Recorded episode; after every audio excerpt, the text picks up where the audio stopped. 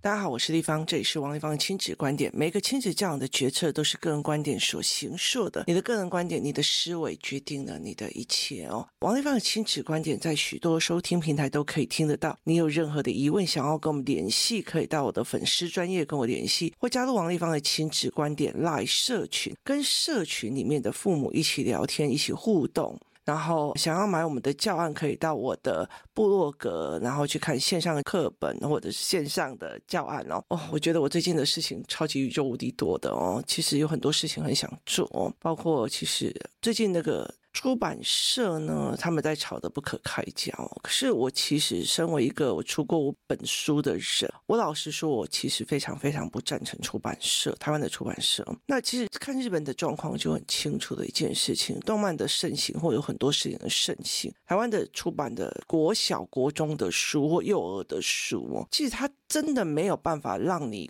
扩展到上面来，就是就是你从小在看这种所谓的沉浸式书局小说那些东西，或者是毕业楼赞美动漫的，那他其实他的语法，我不是说他不好，是他的语法或他的思维模式，他其实很难到最后让这一群的小孩子。进入了怎么去看，例如说原则，或者是创业逻辑，或者是商业思维，甚至是医学理论的这个角度的理解能力的书哦。所以我就觉得说，出版社有时候为了要迎合就是销售量，然后其实做出来的事情并不一定是对他们是一个好处哦。那。其实我觉得这是一个非常重要的一个点，就是很多的出版的问题，或者是台湾教育的问题哦。其实很多的是我们其实只在于前面，好像哦，幼儿园就是希望做这个啊，然后幼儿园就是怎样啊，就是喜欢小孩喜欢就好啊，或这样子的让他们去做一个思考模式。但是这个东西到最后，他有没有办法变成你想要的孩子的思维的人？就是他是一个思考性，然后他是一个负责任的人哦。那今天我们来聊一个议题哦。我在活动带领员班的时候啊，哈，有一个学员就要问我说：“哎，丽凡，我常常在听你在讲那个泰剧啊，那你到底在看哪一部片啊？”那我就说《天生一对》啊。那因为我很少追剧哦，然后他就跟我讲《天生一对》，《天生一对》就两个男的在谈恋爱呀。我说不是的，《天生一对》不是那个 BL 版本啊，哦，是二零一八年他们一个电视剧，然后是一个女生，就是一个历史系的女生，然后他不小心穿越了。穿越到了他的那个、那个、那个叫是那个哪一个时那个时代啊？他就是穿到那个时代去，然后去跟他的命中注定的人哦相遇，然后的过程。它里面有一些哦，我当时其实一直有点不是很懂的部分，例如说，它有一大长部分的在讲做功德的思维，然后呃泰传佛教的思维，还有他们国际政治的问题哦。所以那个时候，其实我真的是惊为天人，因为我有很多的疑问，包括我儿子的状况，我都没有办法解释。而这一部片子把很多的东西都解释给我听。那那个时候，我就一直很好奇那个男主角为什么？因为他其实脸上没有任何表情，可是就是呃，你都可以看出来这个男孩的，就是态度跟心情。然后我就开始研究这个泰星，他叫 Hobby 啊。那他曾经就是签了约之后被人家封了很久，就是没有给他任何的片子要用嘛。那他就每天就开始练骑马、划船啊。为什么？因为泰剧里面有很多要骑马的、要划船的、要做什么。然后他把它做一个历史大片，他就找出了一个历史的一个非常有历史的名人，然后呃，希望他演。那所以他就是把这一个历史人物会的东西全学光了，然后以前的泰国他有要自己划船那些东西都要做，那于是他就做了这一件事情。很有趣的一件事情在于是说，他做了这一件事情之后呢，他就有一次就是到了这一部片，到了《天生一对》二零一八年的这部片，他才大红大紫，大红大紫到他其实走到哪里都会被就是包围这样子哦，那。那时候很多的电视的脱口秀的主持人就就是访问他，那其中有一个比较老一辈的前辈就跟他讲说他，他他太开心等到他红了，为什么？因为他觉得这个人太认真，很认真，然后每天都在学这样。那他就问他说：“你好不容易红了，那那时候我后来看到的是二零二零版本。”就是疫情的时候，二零二一、二零二，那他就说，二零一八你红了之后，你其实没有常常在上 IG po 文章啊，或者是怎么样。那他就说，他就说，我觉得哦，我觉得人是这个样子哦，就是人是这样子，从默默无闻到有人喜欢你，然后后来这一群人他会去呃结婚生子生小孩，所以他到最后会有一天也慢慢的不见了。就是他有一天，他也会慢慢的不见了，他有一天也会慢慢的离开你哦，所以他就会变成了这一件事情，他就他就跟你讲说他会慢慢离开你，所以这是人生。有人开始不认识你，然后开始有人喜欢，大红大紫就是这样，然后接下来会有人开始不喜欢。那最重要的就是做好你的工作，把你的工作做好，做到最好就好了哦。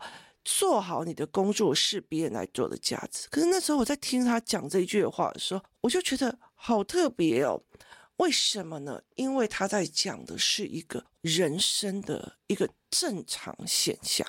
就是人生的正常现象。你来到这个人生，从默默无闻到最后，你就算辉煌腾达了，大家都认识你，到最后也会慢慢的往下。你会老了，你会怎么样？甚至你会不行哦。所以其实他会有这样的一个人生的逻辑。那你如果没有办法去看透这种所谓的人生的本质的时候，你会在高起来的时候，流量很高的时候，摇摆干那啥，你听有意思吗？然后你，那你会在流量很低的时候，你就觉得我不行了，我就是自杀。所以其实我我那个时候就会觉得，哦，因为因为 Poppy 他呃在那三年的时候，他妈妈就觉得你这样不行。然后你知道泰国只有男生可以出家当和尚，所以就。叫他说你要礼拜去短期出家，每次他只要愿意去短期出家，然后就会有零星的工作进来。后来有一次他就觉得不行，他就把所有的工作都辞掉，然后就真的去短期出家。在那个短期出家的过程里面，他遇到了一个就是带领他的一个呃就是师傅，然后他在这整个过程里面绕过的所有的演艺界人的上上下下，然后让他看。所谓的名气流量是这样子的思维哦，所以你最终的坚持你要是什么？最终的坚持就是在每一个时段做好做精你的工作，所以其实。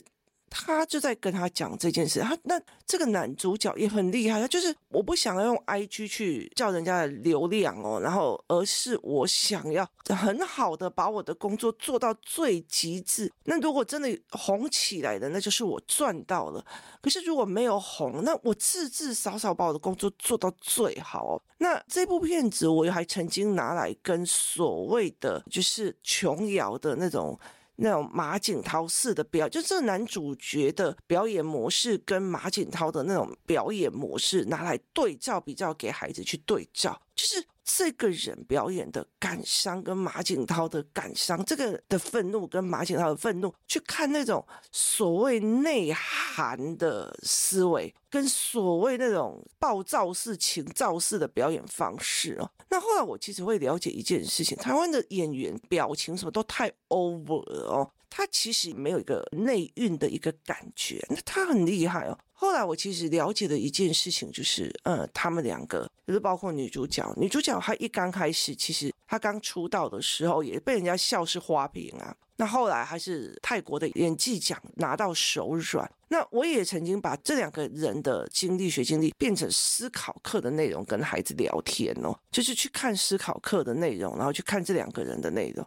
那一直到最近，《天生一对》的电影版在台湾有上映。那五月一号，公共电视早上十一点跟晚上十一点会出台湾版本的，就是把二零一八年的这个《天生一对》再拿出来演。我真的蛮推荐大家看，但是我知道每一个人看的点都不太一样，因为我有风水灵学。还有政治，还有国际政治的背景，所以我在看的时候，我就觉得他打通了我所有的任督二脉。所以那个时候，我不喜欢追剧的人，光这一句剧我就看了好几次，因为我想要打通那个逻辑思维。那后来其实到了最近，我就看到这个女生，因为我之前都看男主角的专访，那就是不小心，我就有一天就跳出了这个女生的专访，因为中国把它翻译成中文。那他就来讲，然后他们一刚开始在讲说，哎，那你明星会不会放屁啊？什么有的没有？那他其中有一段，他讲到说，呃，因为这个女生前阵子才被他呃交往了九年还是多少的男生劈腿，然后他对方还马上娶了一个女生。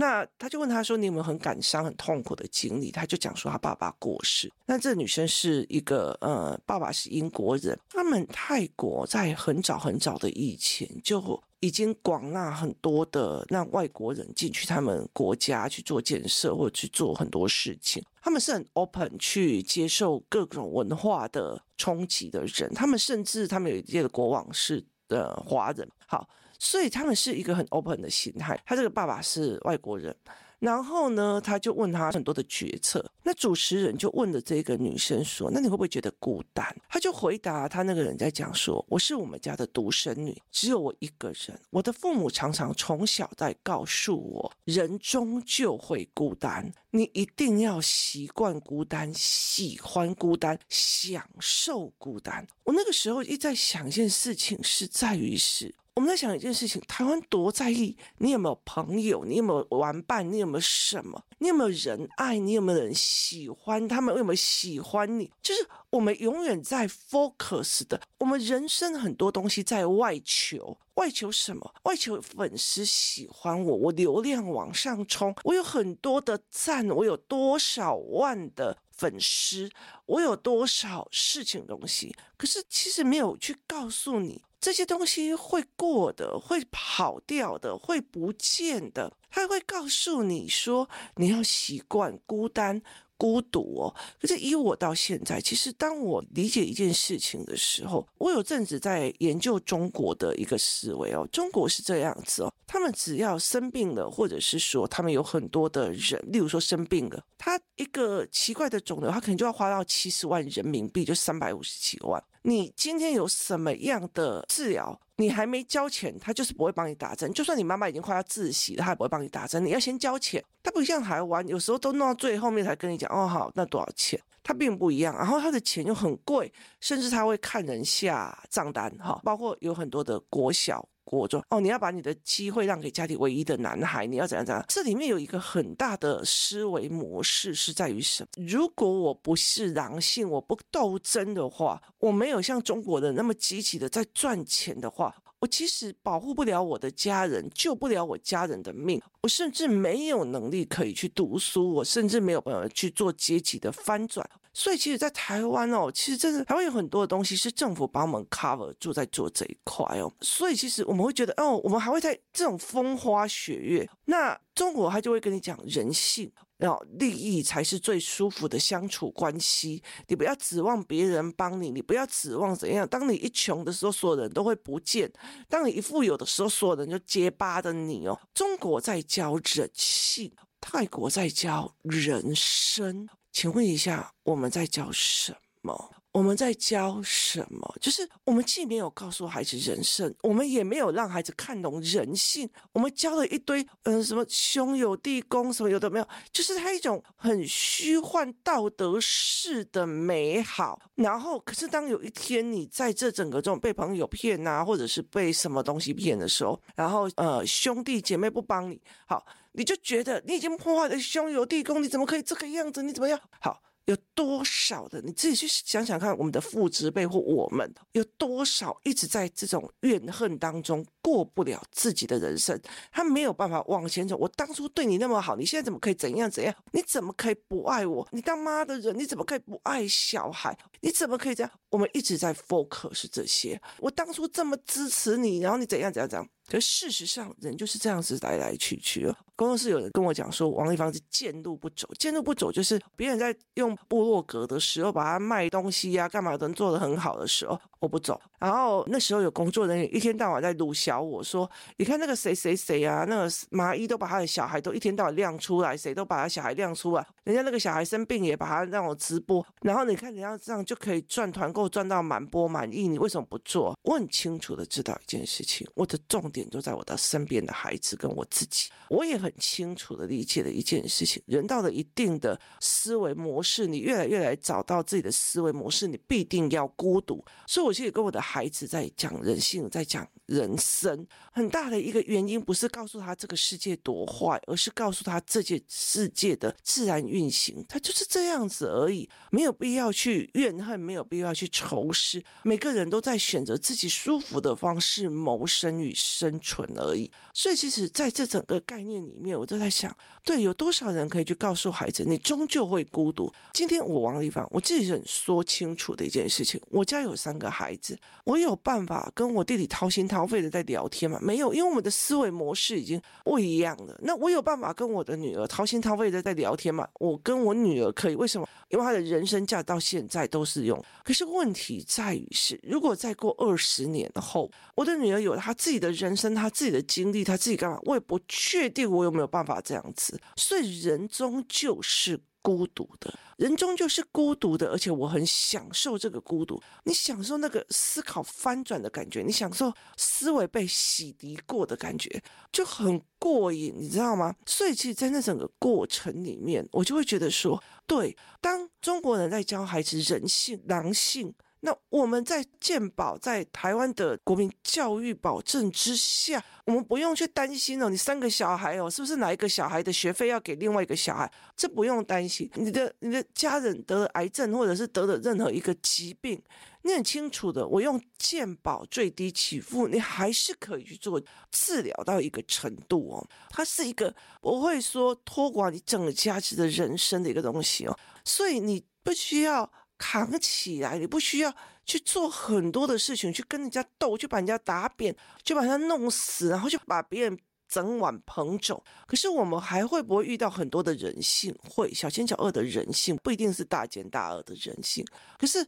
没有教诶，我觉得台湾没有教人生，没有教人性。那时候我就跟我的儿子讲，因为我儿子跟我女儿一直在看那个阿姨，一直在跟我讲，你就要跟谁一样去搞话题啊？你不知道现在波洛克跟波洛克，网红跟网红就是互相吵架，在搞话题的，把人家就是踩一脚或干嘛的踩话题。你为什么不要去增强你的能量度？我就讲一句话，因为我的重点在我的小孩。可是他们就跟我讲，你见好路不走，我就说没有啦，我专走贱路。最近看到一个那个网红翻车，然后他在讲说，他可以把医生的工作辞掉两年，很大的原因是团购就赚得三四千了哇。那我就想，哇靠！如果我从王丽芳从那时候开始就是走这条路的话，我现在我不用连房子都买不起啊。可是问题在于是，我这几年累积了多少教案教具？我当然很清楚的知道一件事情，在工作室，在活动代理员，他们讲到哭，讲到他们的小孩给他他们的痛苦，我当然很清楚的一件事情，你们这些所有东西，我早就知道，我知道，我也走过，我也做出教案来去陪伴，然后去把它做出来。可是我只有一个我，所以其实我很清楚一件事情。我常常跟我的儿子在讲，我说你的这个人不一定可以考到一百分，但是你这个小孩跟我的亲密度这种东西是很难去炫耀，也没有必要炫耀给别人听的哦。所以这种东西其实是完全不需要的。我们的亲密感，我们的思维认知，就算你写的，有些人也不知道你在讲啥啊，就是他们的成绩，或者是他们的圈层，或者他们思维，他也不知道你在说什么。所以这是。一个很重要的一个思维的模式，那你要去怎么去思考？你有没有带孩子去看人生？我带孩子去看很多人生呢。我常常会跟很多的人在讲哦，工作室思考班的这一群小孩非常了解立方体的人生。立方体有翘过个哦，立方体以前跟人家去飙过车哦，立方体以前哦，他也看过尸体哦，就是类似这些事情，他很清楚，然后甚至他很清楚的知道说，我怎么跟立方体讲话，立方体应该会有什么样的思维跟反应，他就是会有什么的思维，会有什么的反应，会有什么的思维模式，因为他对我熟悉，他也知道我的人生，他看到我的人生的走向跟人生的思维模式跟选择标准。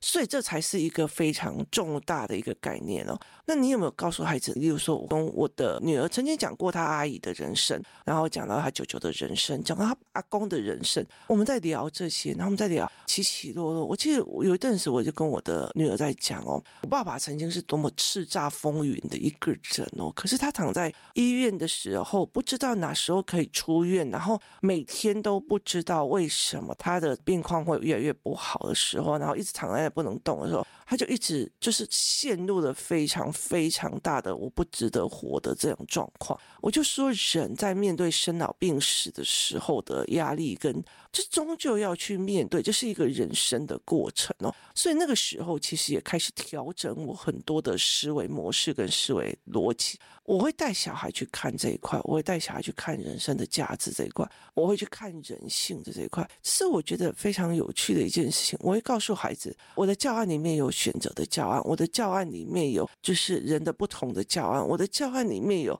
有利的、有害的，我甚至有性格、个性的教案，我有逻辑的教案，我很多的东西都在协助他们以后可以办法去解读人生、解读人性，让自己人生不要卡在你怎么可以背叛我，你怎么可以不。爱我，你怎么可以借钱的不还？我当初还借你钱，就是卡在这种情绪关出不去哦。人生最重要一件事情是清安自在哦。知道所有的事情都会发生，知道所有的事情都会走向，知道所有的事情都会这种。那我后来就其实在这整个过程里面很理解的一件事情，你有没有带领孩子去思维这一块的身心自在？所以其实这两个就是太新的逻辑，但我觉得对，为什么？为什么他们会有这样的思维？为什么他们在访问的过程里面是这样的思维？那我后来就其实蛮喜欢看泰星的访问，为什么呢？因为他可以让你看到很多的事情。那他们是一个佛教国家，所以他们常常会讲佛法或讲一些思维模式。那我在这里面也看到了所谓的呃所谓的做善事、做功德跟影响力所产生出来的功德力，所以。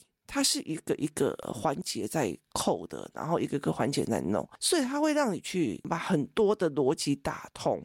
那那个时候，我常常会来讲，对，谁告诉你这人生终究是孤独的？你一个人来，总在一个人走，或者你再怎么样，你留不住很多事情。它是一个经历，是一个过程。有人开始没有喜欢你，有人开始喜欢你，有人开始觉得这个时候，例如说我在我国中的时候，有一群人跟我气味相投，思考相投。可是现在在我这个年纪的时候，我再去找回这一群人。我们气味还相同吗？思维还相同吗？逻辑还相同吗？见识还相同吗？不相同的，我还是会在这个人群里面感觉到孤单，而这个孤单是正常的，是 enjoy 的，是开心的，是啊。我们终究都各自有各自的不同人生，各自在精彩自己的人生，你就会觉得，哎，这个是愉悦的。那你不会觉得，哎呀，都就找到后面了。像我妈以前就会讲，我跟你讲了，你现在那么多朋友没有用呐，反正早晚哦，这群朋友都会散呐。你那时候去看看找几个人哦，